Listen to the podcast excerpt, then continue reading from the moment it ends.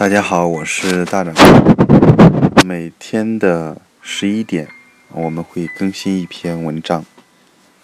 今天要为大家分享的这篇文章是余华的《别人的城市》。别人的城市，余华。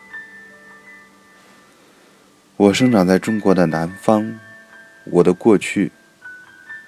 是在一座不到两万人的小城里，我的回忆就像草一样长在那些低矮的屋顶上，还有石板铺成的街道，伸出来的屋脊，一条穿过小城的河流，当然，还有像树枝一样从街道两侧伸出来的小弄堂。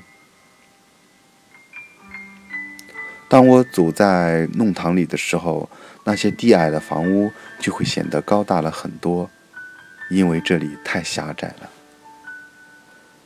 后来我来到了北方，在中国最大的城市北京定居。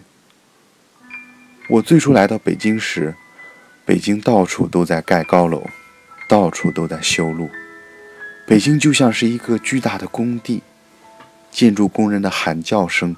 和机器的轰鸣声，昼夜不绝。我年幼的时候，读到过这样的句子：秋天，我漫步在北京的街头。这句子让我激动，因为我不知道在秋天的时候漫步在北京街头会是什么样的感觉。当我最初来到北京时，恰好也是秋天。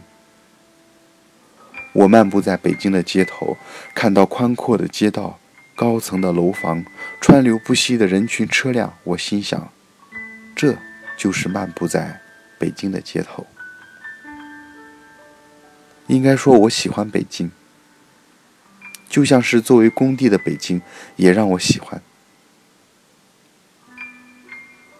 嘈杂使北京显得生机勃勃，这是因为北京的嘈杂并不影响我内心的安静。当夜晚来临，或者是在白昼，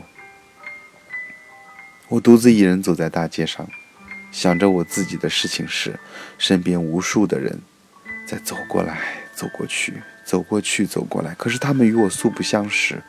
我安静地想着自己的事情。虽然我走在人群中，却没有人会来打扰我。我觉得自己是走在别人的城市里。如果是在我过去的南方小城里，我只要走出家门，我就不能为自己散步了。我会不停地遇上熟悉的人，我只能打断自己正在想着的事情，与他们说几句没有意义的话。北京对我来说。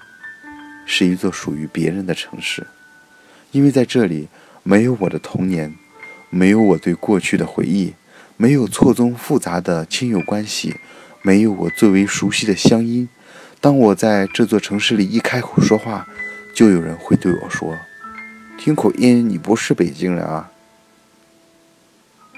我不是北京人，但我居住在北京，我与这座城市若即若离。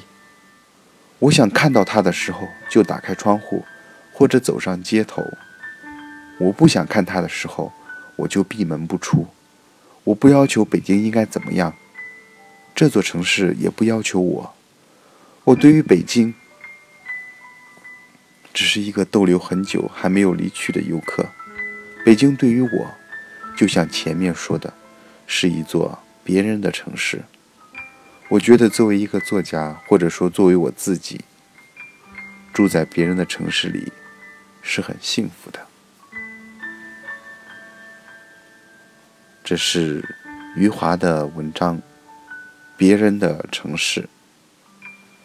我是大掌柜，明天见。